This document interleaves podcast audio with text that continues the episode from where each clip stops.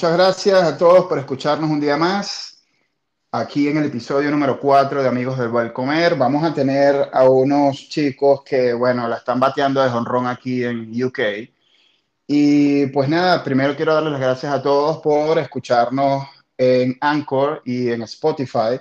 Hemos tenido muy buena recepción y gracias a ustedes, pues que nosotros existimos, porque si ustedes pues no nos escuchan, pues obviamente el podcast pues no sigue, ¿no?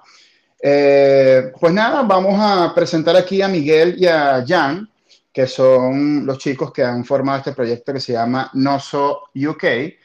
Eh, comida venezolana, bien presentada, bien sabrosa y que bueno, hay mucha gente que está dando de qué hablar, ¿no? Así como ellos. Y bueno, la bienvenida a Miguel y a Jan. ¿Qué tal, chicos? ¿Cómo están? Gracias, gracias, Norma. muy bien, gracias. ¿Cómo estás tú?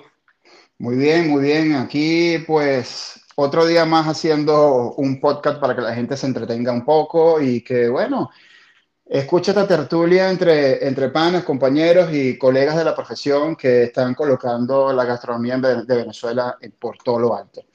Eh, coméntanos un poco, Miguel y Jan, de cómo, cómo surgió este, este proyecto pues, de No Soy UK. Bueno, primero que nada, primero que nada, gracias por, por la invitación a tu podcast. De verdad que estamos muy, muy agradecidos, muy emocionados de, de poder ayudarte también a ti en tu proyecto y, y obviamente que, que, bueno, que nos hayamos conocido a través de una cosa muy bonita que es nuestra gastronomía venezolana. Sí, señor, sí, eh, señor. Bueno, primero que nada, Miguel y yo nos conocimos acá, eh, en Liverpool, hace como un par de años más o menos. Sí. Ah, usted está en Liverpool. Sí. sí, estamos acá en Liverpool, sí. Ah, qué bien. Así, así la gente ya sabe ya en qué parte de UK están y, y, puedan encontrarlos y decir, ah, mira, ahí están y para allá voy. Sí, ya, ya tiene acá seis años. Casi seis años, sí. ah, qué bien, qué bien. Casi tres años. ¿Y cómo fue, cómo se evolucionó ese, ese bonito proyecto de, de Noso UK? Nos conocimos trabajando, eh, trabajamos juntos en el Pizza Express, y nos conocimos y bueno, o sea, a los dos nos apasiona la cocina y, y entonces, o sea, siempre nos hicimos muy amigos y empezamos a, a buscar opciones de, de Sí, de cómo, de cómo, de cómo, de cómo crecer, de qué podíamos hacer, cómo... Hacer, si podíamos arepa, la verdad, la verdad, es que, la verdad es que también en verdad fue mucha casualidad ¿no? que empezamos, empezamos a trabajar juntos, después la esposa de Miguel también empezó a trabajar con nosotros. Honestamente yo creo que, ¿sabes? Trabajamos un poco y de repente Miguel llegó un día con, con unos pequeños y dije, miércoles, ¿dónde sacaste estos pequeños? Está increíble. Eh, y que no, bueno, los hice yo. Y el queso, no, el queso también lo hice yo. Ah, qué bien. Mira tú principio fue, o sea, solo un proyecto de los quesos. Sí, esa, era como nuestra, nuestra primera parte del proyecto. O sea, teníamos como dos proyectos. Queríamos, queríamos este, hacer algo con, con, obviamente, nuestra comida venezolana, con, representando la arepa. Eh, al mismo tiempo,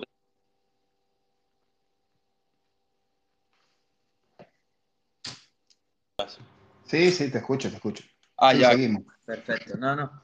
Este, y, bueno, nada, empezamos así, tenemos esos dos proyectos y bueno, empezamos poco a poco, abrimos, abrimos nuestra empresa ya en 2019 y en agosto del 2019 y, y en 2020 donde podíamos hacer las dos cosas y decidimos como que bueno, ya que estamos aquí, vamos a, vamos a lanzarnos, vamos a darle duro y, y nos, metimos, nos metimos en el local eh, una semana antes de que empezaran el lockdown, más o menos. Una semana antes, sí. Mm, o sea, fresquecito llegando, llegando a la pandemia, ¿no? Como para sabotear el, el, momento, pero les digo que siempre de algo malo, por decir así, siempre sale algo espectacularmente bueno. Entonces, pienso que, que también esa valentía, ¿no? De seguir adelante durante esta pandemia y lo que nos está sucediendo a todos pues decírmela, yo puedo, ¿no? Yo quiero, yo sigo, o sea, eh, será un, un, obstáculo, pero sé muy bien que, que, lo, puedo, lo puedo superar, lo puedo vencer.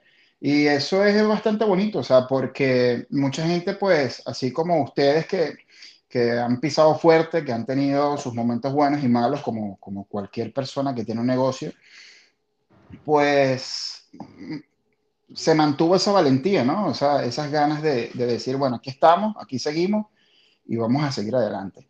Sí, de hecho. Eso, eso es muy importante.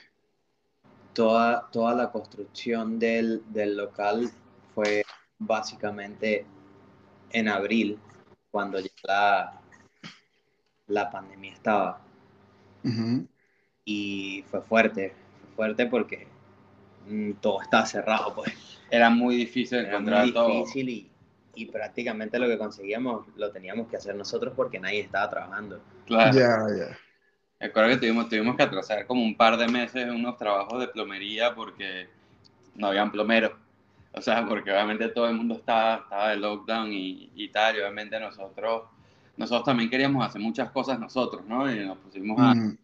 a remodelar todo el local y gracias a Dios conseguimos gente que, que nos ayudó también a trabajar con eso y, y, la verdad es que dentro de todo lo que obviamente fue un año muy difícil para, para todo el mundo, yo creo que de una manera u otra a, nosotros se nos alinearon muchas cosas para que nos salieran bien. Mm. que, que, que, bueno, obviamente es difícil para todos, fue un año donde eh, todos perdimos gente, donde de verdad que la situación no ha sido fácil para, para nadie, pero de una manera u otra, o sea, hay que buscarle el lado positivo a todo y a nosotros, fue, a nosotros nos funcionó, nos funcionó bastante bien, nos, nos enfocamos en lo que estábamos haciendo y, y, en verdad dimos duro para poder arrancar cuando, cuando levantaron el lockdown. Mira, me gusta, me gusta mucho esa, esas ganas, esa valentía y sobre todo, aparte de que se haya alineado todo para que eso sucediera, ahí pasó algo que se llama creer en sí mismo y ustedes creyeron en, ustedes y que sabían muy bien que podían seguir adelante por muchos problemas que se les presentaron y que van a seguir presentándose. Porque eso no, con esto no quiero decir a todos eh, que nos escuchan, porque siempre habrá alguien que dirá, bueno, yo, yo quiero montar un negocio. Señores, lo repito en todos los podcasts, siguen adelante, se caen, levántense eh, sí, hasta a mí me ha pasado a veces de que a veces no hay venta o que, o que creen que porque el mes es flojo, entonces vamos y, y, bajen Santa María, como decimos en Venezuela, y pasamos llaves y se acabó. Eh, hay que echar la última gota y para mí, bajo mi punto de vista, no existe, no es que no exista, cuando veo que ya va a llegar la última gota, yo digo, no, no, esto no es la última, esta es la penúltima, vamos a seguir. Porque siempre se va a presentar algo y hay que saber cómo enfrentarlo y poco a poco que uno va aprendiendo a base de tu negocio y, y de toda esa experiencia que vas este, aprendiendo a través del camino, pues eso es lo que te va a ayudar a ti a poder enfrentar cualquier problema que se te se, te suscita, ¿no? Pero bueno, siempre hay, hay, hay puntos de, de, de, quiebre, pues que la gente dice, mira, no, hasta aquí llego y que también se le respeta, ¿ok? Pero no tiren la toalla, sigan adelante, no luchen, trabajen con inteligencia, porque vinimos a este mundo a disfrutar, aquí no vinimos a luchar eso de, de, decir, no, hay que, trabajar duro, hay que, echarle, señores, disculpen aquí la palabra porque estamos aquí a lo, a lo más fresco y, y, lo más coloquial posible, hay que echarle un camión de bola. No, no, ustedes no vinieron a echar un camión de bola, ustedes vinieron aquí a trabajar inteligente. Con el trabajo inteligente, con la fe, con las ganas y con esa pasión de hacer las cosas, todo va a salir, todo va a funcionar. Lo que hay que, hay que ponerle también fe al tiempo y suelta y confía. Ese es, eso, es, eso es principal y fundamental para cualquier negocio y para cualquiera de nosotros en nuestras vidas personales. Vamos aquí a conversar un ratito a ver qué me cuentan ustedes de cuál fue sus experiencias gastronómicas, ¿no? Cuando empezaron a vivir aquí en UK. O sea, cómo, cómo fue ese cambio brusco o no brusco, porque mucha gente me ha dicho, no, bueno, yo he conseguido todo aquí y se me ha hecho fácil, pero cómo se, se acoplaron, pues cómo, cómo supieron eh, entender lo que era la gastronomía, esa, la forma de comer de aquí, que no tienes la arepa, que no tienes a lo mejor la carabotica todos los días. Cuéntanos un poco sobre eso. No, bueno, nosotros por lo menos, bueno, yo, yo que, que, soy el que tiene más tiempo acá, porque yo creo que Miguel, Miguel que llegó hace, hace dos, tres años, eh, adiós a, ya encontró mucha, mucha más variedad de cosas que antes no habían. yo me acuerdo que yo llegué hace seis años y inclusive hay un pequeñito, un pequeño restaurante venezolano eh, del cual, del cual este, las dueñas de ese restaurante ahorita vienen y comen el restaurante de nosotros, ¿no? Qué eh, bien. Ese restaurante cerró justo el mismo año que, que yo llegué y me acuerdo que, que, que, ya que no se conseguía tanto, tanto como que harina pan y ese tipo de mm, cosas ¿no? Eh, pero la verdad es que yo creo que, yo creo que desde que los dos llegamos hemos estado, estado trabajando en, en, el, en el mundo del hospitality, pues, y en restaurantes eh, distintos aquí en, aquí en Liverpool. Yo trabajé, me acuerdo, empecé en un libanés, Miguel llegó directo a Pizza Express donde nos conocimos. como que, ¿sabes? Uno siempre, uno siempre, yo creo que Miguel y yo tenemos algo muy, muy cool, que es que nos gusta probar muchas cosas nuevas. Ok. Independientemente, puede, puede ser que como que yo, yo, yo, he probado como ocho fish and chips diferentes, ¿sabes? Tratando de buscar uno que, que, bueno, que en verdad estoy seguro que tiene que haber uno que es bueno. Y la verdad que he encontrado eh, uno mejor que otro. Vale. Entonces, como que a mí no, a nosotros no nos molesta probar cosas nuevas más. Buscamos eso porque también, ¿sabes? Nos gusta, nos gusta, o sea, nosotros somos muy, como te digo, somos super food lovers en ese sentido, pues. Cualquier cosa que, que, que, sea diferente, que sea rara, al menos la vamos a probar y, y la vamos a buscar como que el lado creativo de, de, todo lo que hay detrás, ¿no? Mira, con esto me has entusiasmado aquí porque mientras que vamos hablando, eh, yo tengo un largo, pero bastante largo camino, ¿no? Recorrido en la cocina y todavía me falta mucho más porque yo aprendo de ustedes y, y, y, aprendo de, de, de, otras personas también que tienen muchos más años en la cocina que yo. Pero aquí le quiero lanzar un tips a todos, ¿no? Porque así mientras que van ustedes hablando, pues a mí se me van viniendo las ideas en la cabeza, así como, como, como cual pintor, pues cuando está haciendo una obra de arte dice, bueno, ahora vamos a echarle un mecho, un azul aquí, a esto pues con referente a lo del, el del fish and chips, eh, la diferencia es que eh, para encontrar uno que tú digas, wow, este es, el, este es el que está rompiendo la liga porque este es el que tiene un sabor espectacular. Eh, yo le voy a colocar un toque personal, ¿ok? Porque suelen aquí, pues, el inglés no le gusta mucho que el pescado sepa mucho amar porque lo rechaza y dice que está como que muy, muy fuerte de sabor y suelen como que remojarlo en leche para bajar, bueno, suelen no, lo remojan en leche para bajarle esa intensidad de sabor al, al pescado. Ahora, ¿qué pasa con nuestro paladar latino? ¿Qué pasa con, con, esta, o, o, sea, con estas otras personas? Pues que a nivel cultural, eh, gastronómico, pues les encanta ese sabor intenso a pescado o por lo menos que sepa amar pues ahí yo le doy un dato de agarrar lo que es este agua, ¿ok? Eh, le ponen unas cuantas piedritas de eh, sal marina, de la buena, si es posible puede ser eh, sal del Himalaya, de la rosada, y dejarlo más o menos como 45 minutos, no muy salmuero, pues, o si le ponen este, mucha sal, en el sentido que va a tener un punto de sal ya como que en la raya para que no se les vaya a poner el pescado salado a la hora de elaborarlo. Eh, al rebozado no le pongan sal. Entonces lo van a hacer en vez de eh, a esa gente como yo, que son intolerantes a la, a la harina, lo pueden hacer con harina de tapioca y con harina de maíz, eh, la maicena, ¿ok?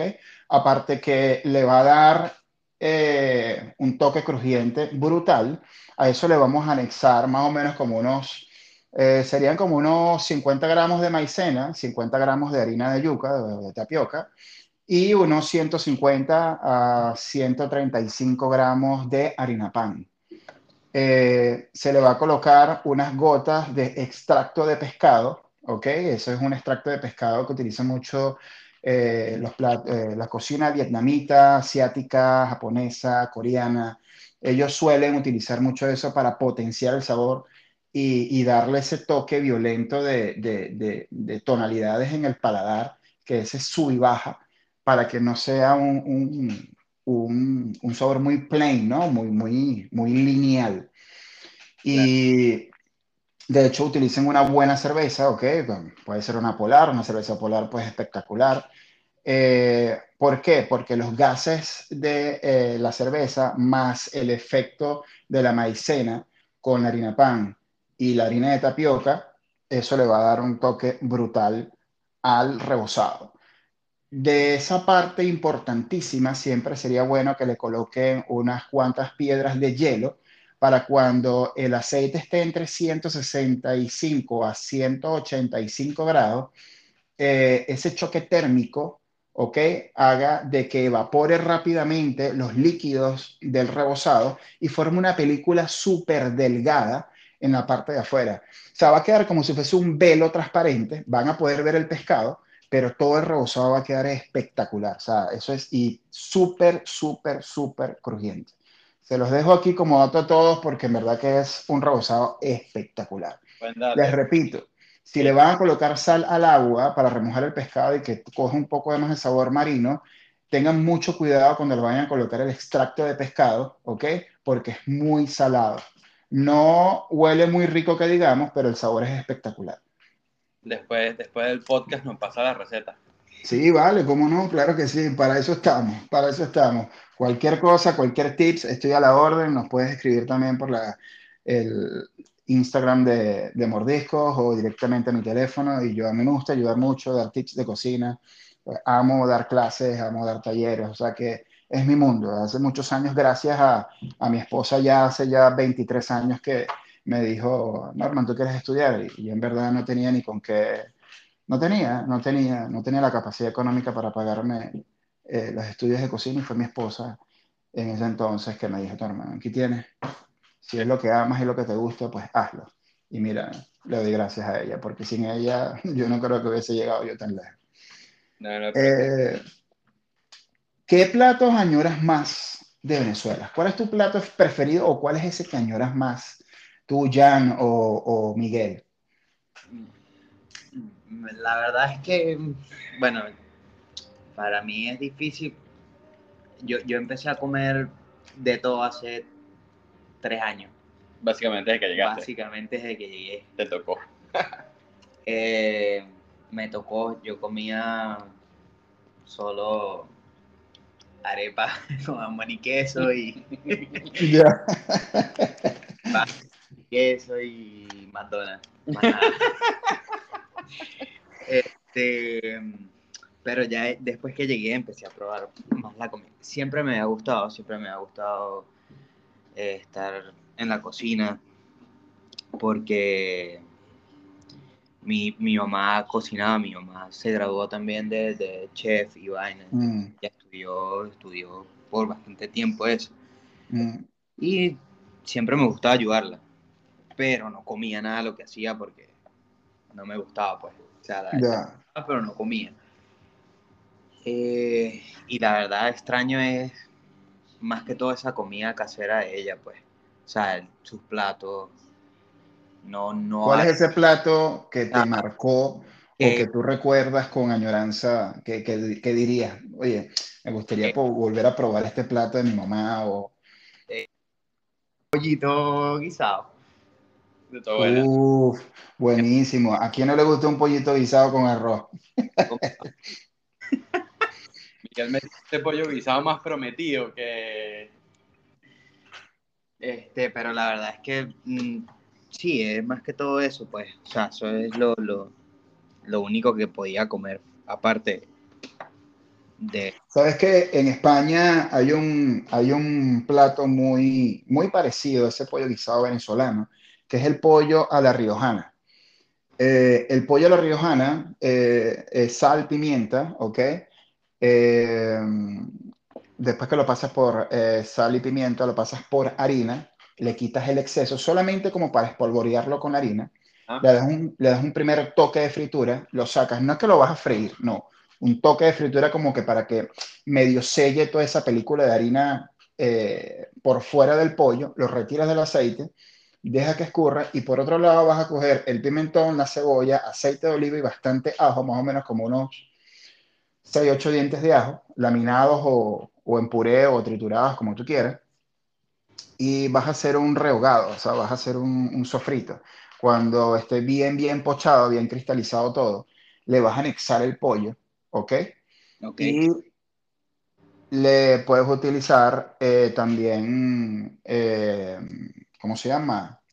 eh, pimentón en polvo, ¿ok? Y lo dejas tapado, deja que medio sude el pollo y después que medio sude, sude le echas más o menos como dos o tres deditos de vino blanco, eh, caldo de pollo, ¿ok? Y lo dejas cocinar más o menos sus 35 40 minutos. Lo dejas reducir y lo puedes servir con arroz. Y el sabor es espectacular, se parece muchísimo al pollo guisado venezolano. Pollo, buen dato. Buen dato. Sí, sí, él está extrañando ese pollito ya desde hace varios años. ya es que es así, hombre.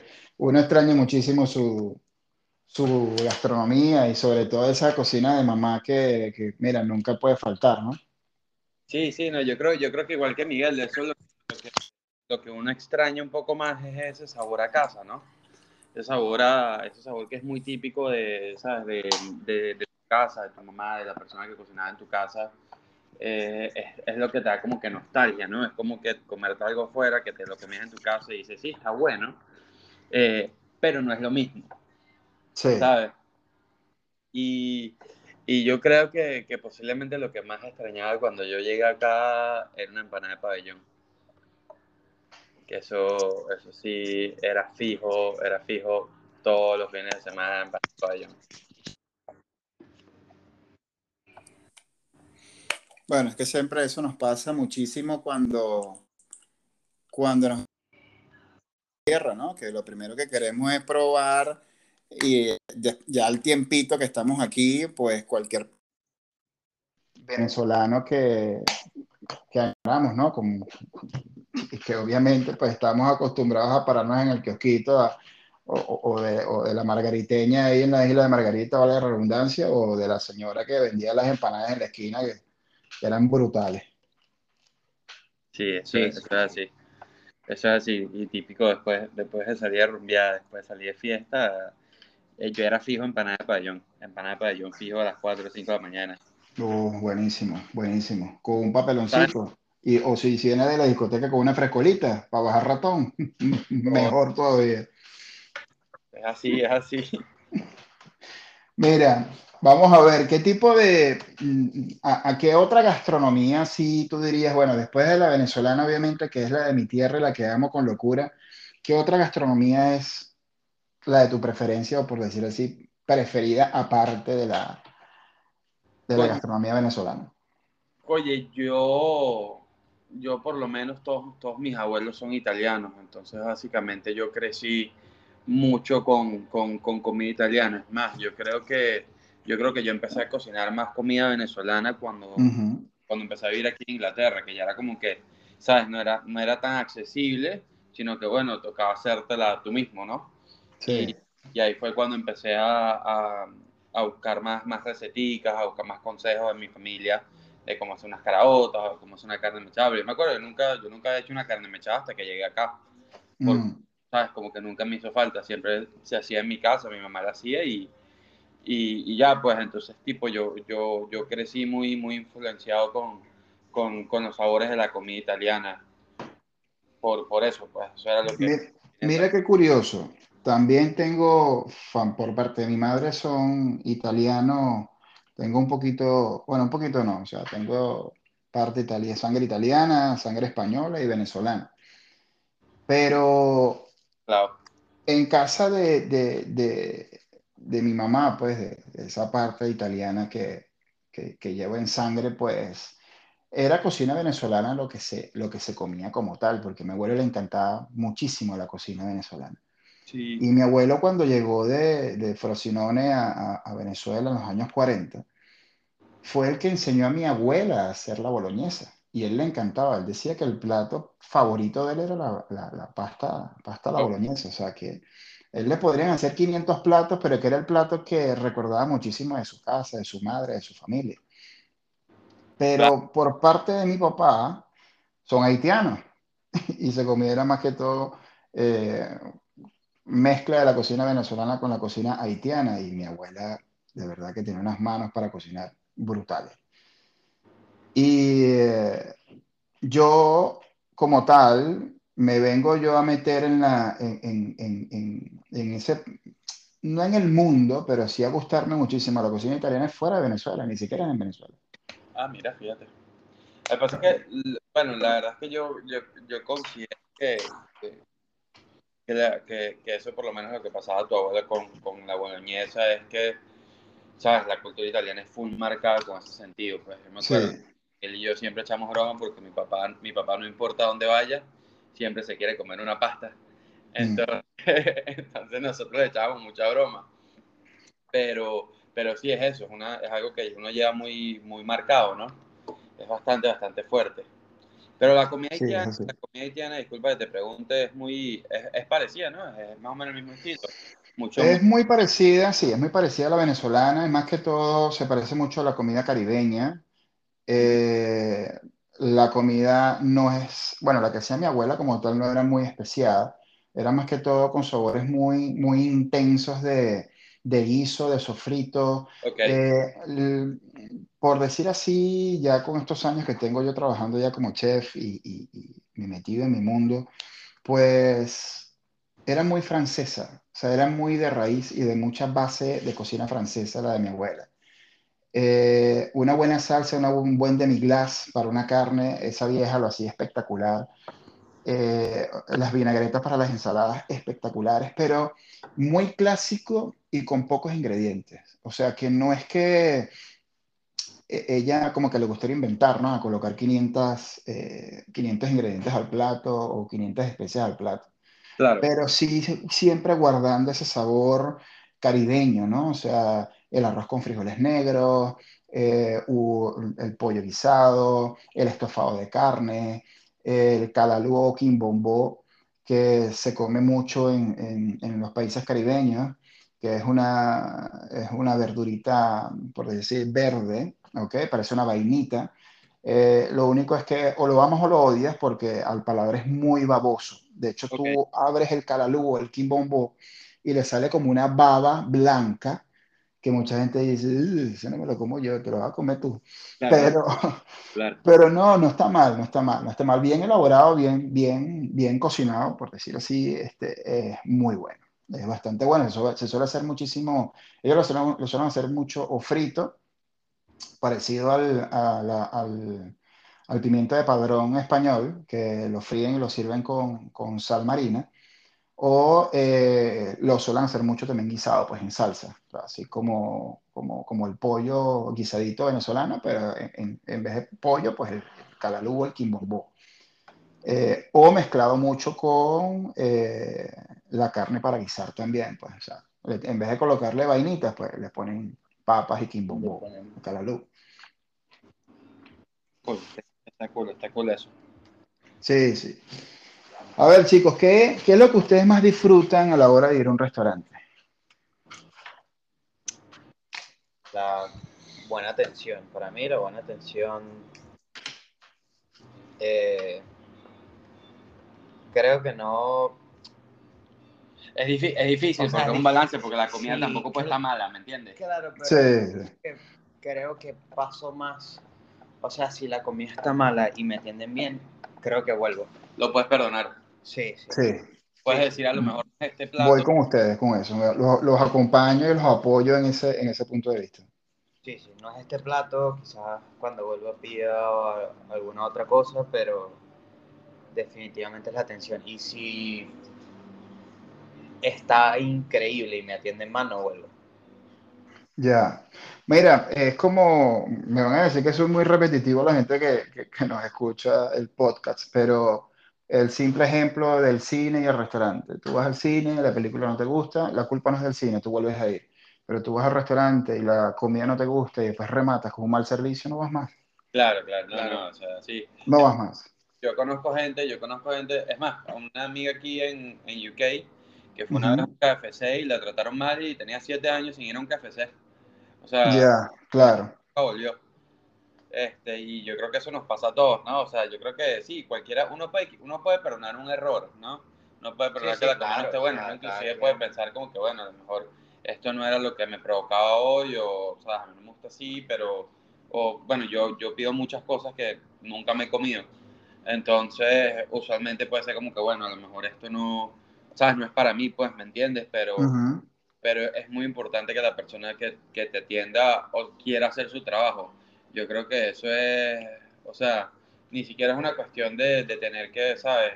Ser over the moon o, nada. exactamente. Tú puedes notar, tú puedes notar la actitud de la gente cuando estar ahí, están ahí, están como que, que la ella que tengo que trabajar. Y ¿verdad? Por lo menos. eso pasa muchísimo, eso pasa muchísimo.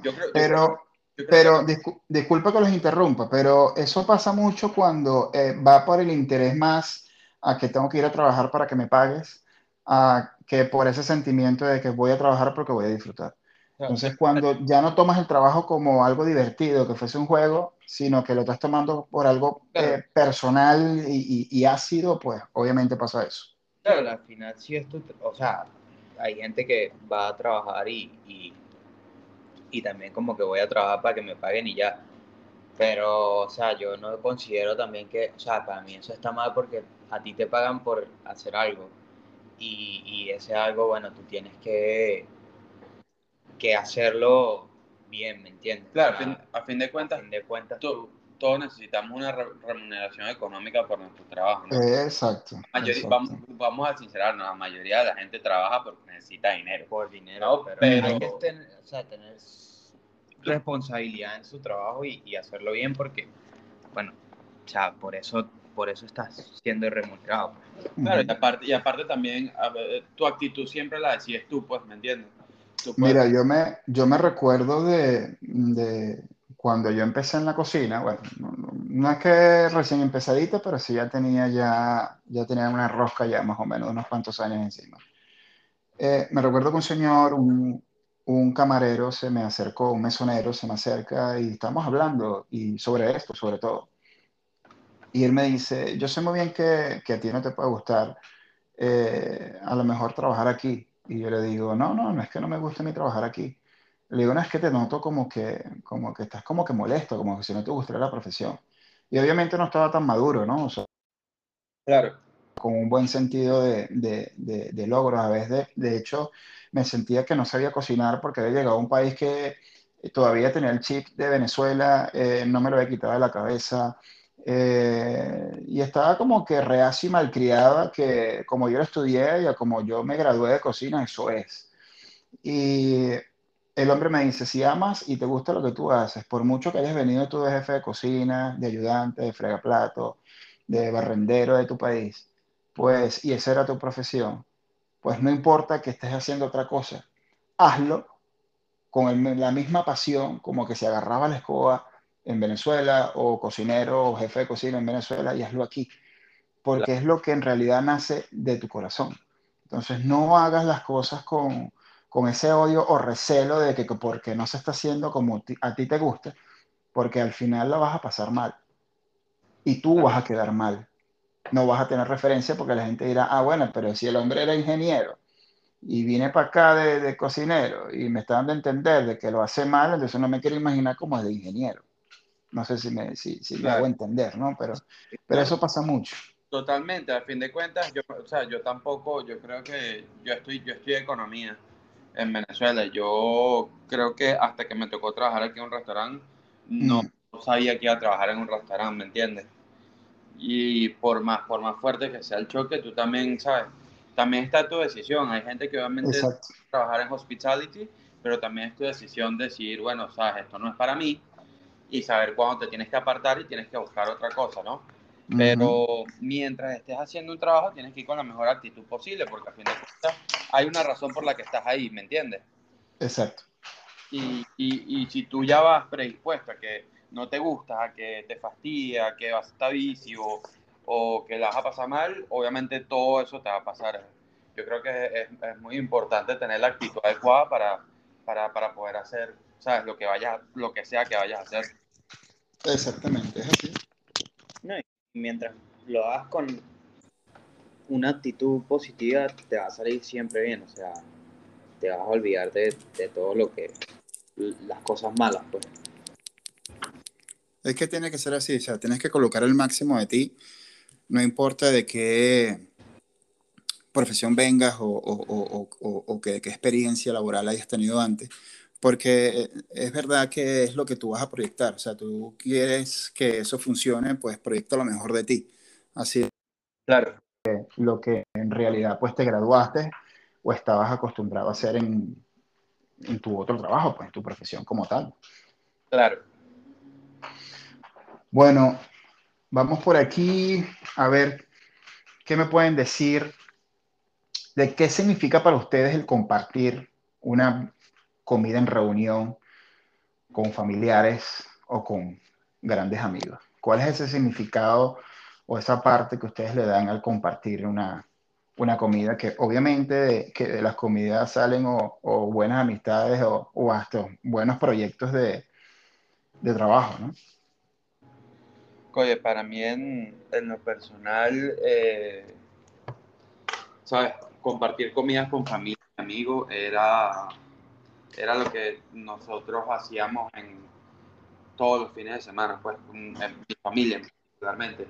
Eh, ya fuera con una de mis abuelas en una casa o en otra o en otra o en otra casa. Este, pero yo creo que para mí siempre no solo no solo compartir sentarse y compartir sino que cocinar para la gente también es como una manera de mostrar amor y de mostrar cariño no hasta estás haciendo compasión yo para mí siempre alimentar a alguien ha sido como que sabes es como que una manera de dar amor exacto eh, es así exacto mis abuelas siempre han sido así cada vez que tú recibes un plato de comida de, de ¿sabes? cada vez que yo he recibido un plato de comida de mis abuelas, eh, tú sabes todo el amor y el cariño que, que, está puesto ahí, con el que ellas lo hicieron, y yo creo que es una parte fundamental en, en el mismo sabor de la comida y, y de la velada, pues, ¿no? Sabes, estar con gente que quiere, eh, especialmente ahorita uno que está lejos, ¿no? Miguel, Miguel no ha vuelto a Venezuela ni siquiera desde que salió, ya van que 3, 4 años. Sí, ya. Sí, entonces, entonces, ¿sabes? ahorita más que, más que nunca, cuando tienes a tus amigos lejos, cuando tienes a tu familia lejos, eh, es como que, ¿sabes? Lo anhelas un poco más, ¿no? Y, le, y, y, porque uno no sabe lo que tiene hasta que lo pierde, definitivamente le das un poco más de valor a, a, a, todas esas oportunidades que tuviste y viviste. Exactamente, es así, es así. ¿Qué tips de cocina me pueden dar cada uno de ustedes ahí, Jan y Miguel? para que obviamente pues la gente que nos escucha pues lo pueda practicar en su casa o el que tiene un restaurante o quiere incursionar en la cocina pues tenga ese tips por ahí bien anotadito. Eh, yo creo que lo más importante es disfrutar de, de, de lo que estás haciendo, o sea, de, cuando estás cocinando, disfrutar y, y bueno, si, si es como, si tú amas la cocina y, y, le pones lo que decía Jan antes, si tú le pones amor al, al, plato que estás haciendo, ya siempre te va a salir bien. Mm. Y, y sí, más que eso es disfrutar, pues, o sea, disfrutar de... Sí, yo creo que, que, que los consejos que Miguel y yo siempre vamos a dar van a ser un poco más basados en, en la actitud hacia la cocina que, que, que en lo que puedas cocinar, pues, en verdad. Pero, o sea, de, de, mi lado, de mi lado yo pondría, va, va, muy de la mano con lo que dice Miguel, es no frustrarse, ¿no? Yo creo que cuando uno no, cuando uno no sabe, o sea, vamos a suponer a alguien que no tiene experiencia en la cocina y un día dice, bueno, yo quiero cocinar y a lo mejor a la primera vez que lo hace no le queda bien, es como que, bueno, yo no voy a hacer esto más porque, ¿sabes? No se me da. ¿no? Y, y, a nadie, y a nadie se le da la primera. Yo creo que eso es particularmente una de las cosas que, que, que yo he aprendido mucho de Miguel. Es una persona muy autodidacta y, y, ¿sabes? Muchas cosas, la mayoría de lo que está en nuestro menú es todo inventado por nosotros, es todo cosas que nosotros creemos que, no, que nos va a gustar, técnicas que nosotros hemos, ¿sabes? Desarrollado poco a poco eh, a nuestra conveniencia, a nuestro gusto y obviamente por eso ser así, todo vacío, prueba y error. Entonces, no frustrarse para, es vital. Para no, si, te, si, si desde el principio haces las cosas mal, créeme que la segunda, la tercera o la cuarta que hagas, vas a mejorar algo. Y siempre vas a buscar esa... O sea, nosotros, a, a mí me pasó cuando yo llegué con los pequeños la primera rato, cuando yo llegué con esos pequeños a, a, que los probaran, a mí me tomó hacerlos unas 20, 30 veces para llegar a ese punto. Exacto. Que quedaran buenos.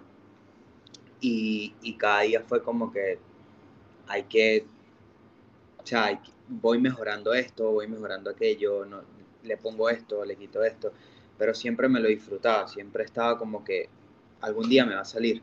Exacto. Y así? salga ya no voy a volver a fallar más. Y efectivamente. Entonces, y efectivamente siempre ha sido así. Y bueno, o sea, nosotros siempre, nosotros cocinamos los dos todo el tiempo y, y, llegamos y siempre nos disfrutamos, o sea, siempre estamos riendo en la cocina porque... Sí, es, muy, es muy cómico, es muy cómico. Obviamente, claro, sabes, hay momentos de momentos, ¿no? Pero por lo sí, Sí, Sobre todo la cocina que lleva, lleva un momento de estrés y depresión a la hora del, del rush, que, que, tienes que saber disfrutártelo, porque si no, lo vas a pasar mal. Eh, es así. Sí, nosotros la verdad es que el que, el que nos pueda, el que nos pueda ver a nosotros por una ventanita mientras estamos trabajando dicen estos dos bichos son un par de locos, aquí estamos siempre para la joda, pues. Entonces, entonces estamos, verdad estamos cagados de la risa casi todo el día. Eh, obviamente ya los momentos en el que corres y tal, y Miguel, Miguel y a mí nos pasa lo mismo, pues. Tipo, cuando está bici, lo que estamos es callados. O sea, no nos hablamos ni siquiera, cada quien está haciendo lo que tiene que hacer y obviamente es muy cómico, ya Miguel y yo tenemos casi un año trabajando aquí juntos y casi otro año trabajando juntos antes de Pizza Express y es, cómico, hemos creado como un ambiente muy cool y, mm. y, en verdad nos entendemos, muchas, Miguel y yo generalmente no nos tenemos que hablar para trabajar porque cada quien sabe por qué lado se tiene que ir. O sea, tienen buena conexión, tienen buen, buen, se compenetran muy bien a la hora del servicio y eso está muy bien, porque no hay nada mejor que, que tener un buen equipo de trabajo para, para poder sacar el servicio, pero, pero, pero como un funche, pues, o sea, sí, sí, yo perfecto. Es fundamental, ¿no? Si te fijas también, la mayoría, la mayoría de, no sé si has tenido la oportunidad de revisar el, el TripAdvisor, eh, en febrero el, el Eco, el periódico El Eco, que es uno de los periódicos, el periódico más grande de Liverpool, nos hizo un coverage por, por haber llegado a a ser el segundo mejor restaurante de Liverpool en TripAdvisor. De... No, está bien, me parece muy bien, eso está bien, y siguen adelante, que eso va a ser así. Además van a llegar muy lejos, van a llegar muy lejos porque se nota esa, esa buena vibra, esa, esa energía positiva y de, y de, querer tocar el cielo, no, ni siquiera con la punta de los dedos, sino con, con, la palma de las manos. Y eso de verdad que me llena muchísimo. O sea, aparte de que eh, tenemos, ¿no? Lo que es en común lo que es un negocio pues de comida venezolana, pues la diferencia es que yo no, no, no trabajamos nosotros con un local como tal, nosotros somos solamente eh, venta online. Pues muchos de nuestros clientes nos dicen, Norman, ¿y no tienes un sitio para sentarme a comer? Y le digo, no, no, de verdad que de momento hasta ahora no me lo he pensado, pues que puede estar ahí pendiente a que suceda. Sí. Puede ser, claro pero de momento no, o sea, de momento sigo yo llevándole su asado negro, que la gente se vuelve loca con el asado negro porque es uno de los bestsellers de aquí para vender, eh, o con los pequeños, o con las empanadas, y siempre trato como que de, de, buscar, ¿no? Siempre escucho al cliente cuando le llevo la comida a su casa, y mira, ¿tú crees que puedes hacer un mondonguito? Y yo, sí, claro, ¿cómo no? Le preparo el mondongo al cliente, se lo llevo, el cliente lo prueba, me dice, wow, y va directamente al menú de la página web. De hecho, más que todo lo hago como, como, como honor a ese cliente que, que se le subió la ceja y dice, o me manda un mensaje que me dice, Norman, me hiciste recordar a mi mamá. O sea, eso, eso a mí me llena un montón, me eriza la piel y eso es lo que hace que yo siga adelante sí, es verdad que, que, vuelvo y repito, te vas a encontrar con un peñón, con una roca, con un mar o con una ola más grande que tú, pero sigue adelante. Pero, sí, sí, eso es normal. Pero todo, ¿sabes? Ni siquiera, ni, ni siquiera, yo diría que ni siquiera por ser emprendedor o tener tu propio negocio, eso quiere decir que va a ser así, ¿no? Eso pasa cuando trabajas para alguien, cuando trabajas... Exacto. O sea, problema, la vida está, en la vida siempre hay problemas y, y también siempre hay soluciones, ¿no? O la actitud que tengas ante el problema y la vuelta que le des la, al, al, problema para solucionarlo y, y, nada, seguir adelante. Lo que pasa es que la gente también cree que, que, que, bueno, que obviamente, o sea, yo creo que es una cuestión de, siempre hay un miedo, ¿no? Cuando te toca Exacto. solo de ti. Y, y yo creo que también es importante, es que Miguel y yo estábamos, empezamos a trabajar en esto, empezamos a, a estar con nosotros, los dos hemos trabajado mucho en, en cada uno, ¿no? En tenerse fuerte, en, en ¿sabes? seguir adelante, en no, porque las cosas malas siempre pasan. Exacto. Buenas también. Entonces hay que esperar, hay que esperar todo con buena actitud. Así, ya que estamos hablando de los miedos, ¿no? ¿Cuáles han sido sus, sus principales miedos en todo este trayecto? Yo creo, a mí me costó, o sea, empezar yo de una, pero cuando nosotros abrimos, bueno, cuando nosotros abrimos no, cuando nosotros empezamos a trabajar en, en Noso, empezamos a crear Noso, que fue en marzo del 2020, eh, los dos teníamos trabajo, los dos trabajábamos todavía en Pizza Express y aprovechamos el momento del furlough para poder empezar nuestro negocio. ¿no? Como que muy, muy beneficioso en ese aspecto, igual nos pagaban 80% del salario mientras estábamos formando nuestro proyecto. Y abrimos en julio, cuando, cuando quitaron el primer lockdown, y a mí me llamaron para, a nosotros nos llamaron, a mí, mentira, a mí me llamaron para volver al trabajo a principios de agosto. Y a nosotros hoy nos está yendo muy bien. Éramos Miguel y yo, Miguel y yo aquí trabajando nada más, nadie más trabaja con nosotros. Eh, la esposa de Miguel nos ayuda, nos ayuda muchísimo y, maneja todo nuestro social network también, el, el, Instagram y el Facebook. Y, y bueno, nada, eso es como que el equipo ahorita somos nosotros tres. Y de verdad que desde que nosotros abrimos las puertas, nos ha ido bastante bien. Y llegó el momento en que, bueno, me tocaba trabajar y, y ya en verdad no se podía porque, ¿sabes? Miguel Miguel obviamente podía estar solo, pero también necesitaba descanso, necesitaba una mano porque todo lo hacemos aquí, desde el queso, los pequeños, la carne, los pequeños, claro. todo, todo lo hacemos acá.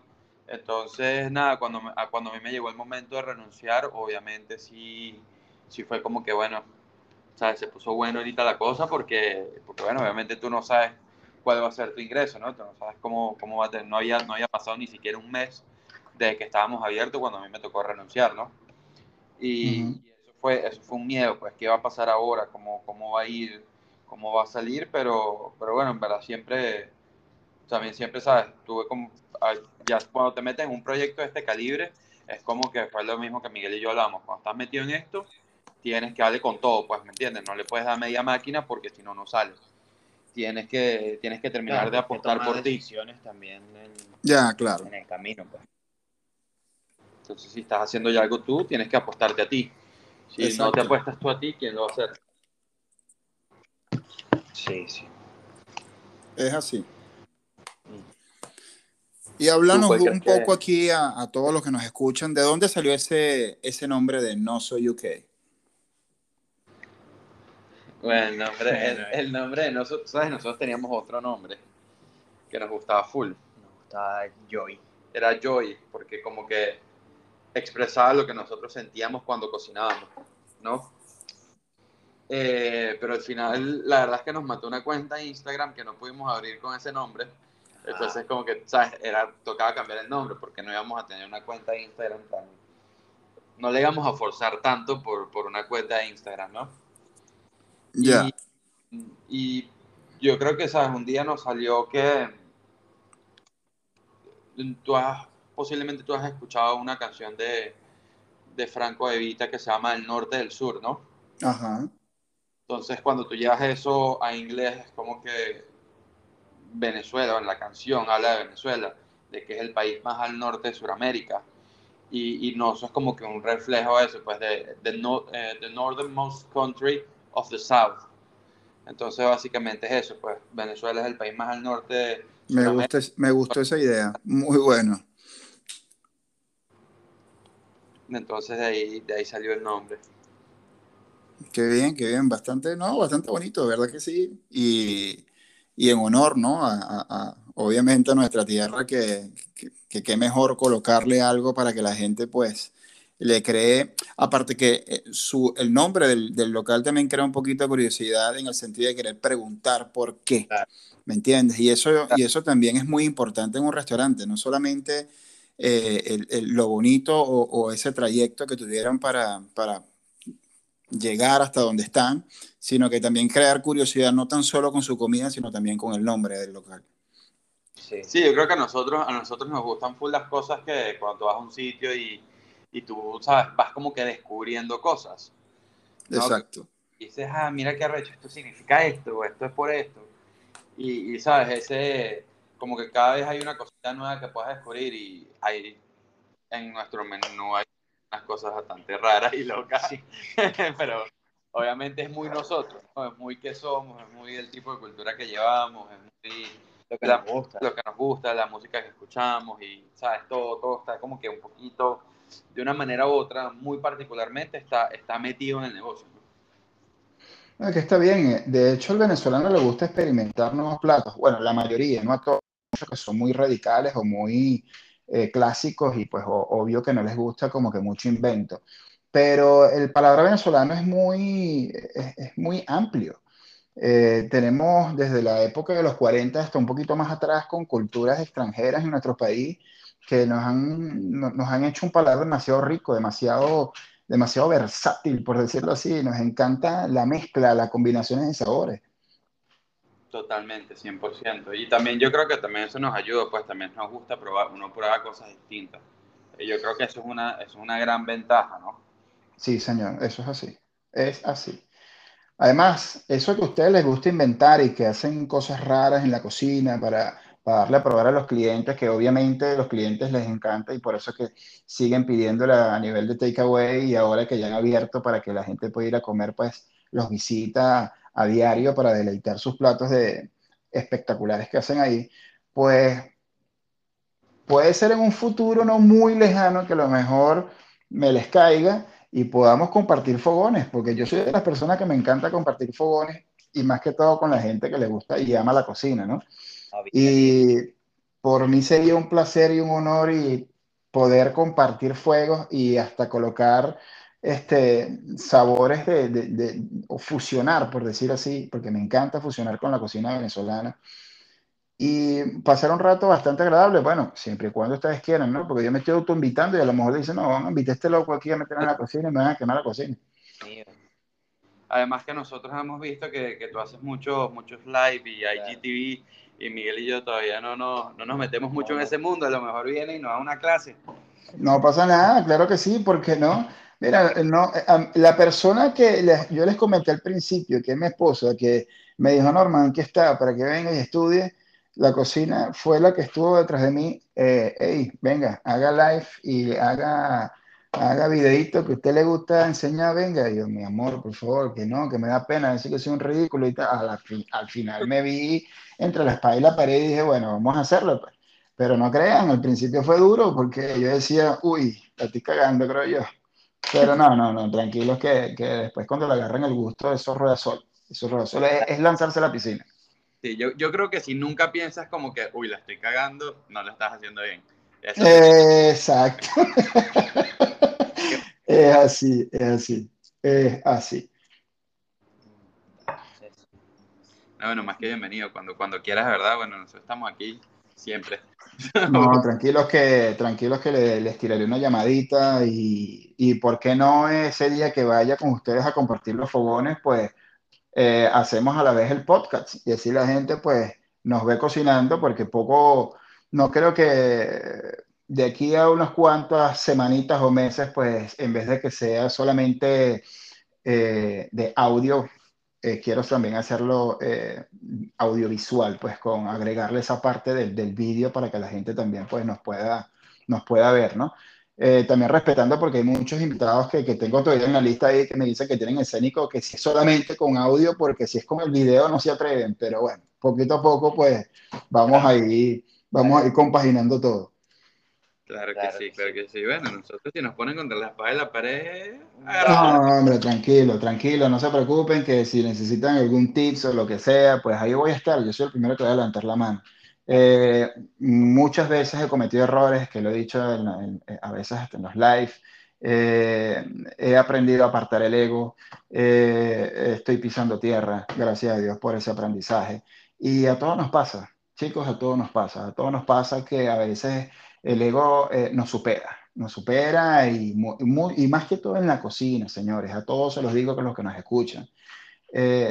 bajémosle 18, no 2 O sea, seamos sencillos, porque a mí para la palabra humilde no me gusta, seamos sencillos. Eh, entendamos que también hay gente hasta mejor que nosotros. Y así como ustedes que están colocando productos espectaculares y que gracias a su esfuerzo y a las ganas y a, esa, y ese amor, no tanto a la cocina, sino a por, por, nuestra tierra, por decir así, están donde están. Y han llegado a, estar en un periódico, o sea, cosa que para ustedes va mucho más allá que, que, que, presentar a lo mejor un perro caliente, un pequeño, una empanada, sino que entienden de que lo están haciendo bien y que la gente está entendiendo nuestra gastronomía. Y eso es lo mejor. Y bravo y mil veces bravo y sigan adelante. Y pueden contar conmigo. De verdad que, pero con los mil brazos abiertos, que ahí voy a estar yo de primero levantando la mano y diciendo, yo los apoyo. ¿Ok? Muchas gracias. Sigan adelante, no paren y si paran, pues cojan respiro y sigan, y sigan, tiren de la carreta, pero no tiren de la carreta como si fuese eh, una, ¿cómo se llama? Una promesa o, un castigo o, que se están muriendo y hay que arrastrar. No, señores, no, no, no, no, no, no. Vinieron a este plano a disfrutar y lo están haciendo. Se lo están, se lo voy a decir a los criollos, se la están tripeando a los venezolanos. O sea, la están gozando y sigan así. ¿Vale? Pues muchísimas gracias, Miguel y Jan. Mil veces gracias, de verdad, por haber eh, aceptado estar aquí un rato conmigo, hablando entre panas, eh, pasándola bien, como si estuviésemos en un restaurancito tomándonos una cervecita, unas polar o un buen ron venezolano. Señores, muchísimas gracias a todos. También quiero darle mil gracias porque ha tenido mucha aceptación este podcast. Nos están escuchando desde Chile, Argentina, Panamá. Nuestra mayor audiencia es aquí en UK y la segunda es en Estados Unidos. De verdad que sin ustedes yo no existiría ni tampoco no soy UK. Se les quiere mucho. Escúchenos en Spotify. También nos pueden escuchar en Anchor y dentro de poco mientras que vaya subiendo la audiencia en otras plataformas digitales que ya luego más adelante les anunciaré. Muchísimas gracias chicos, sigan partiéndola. Chao.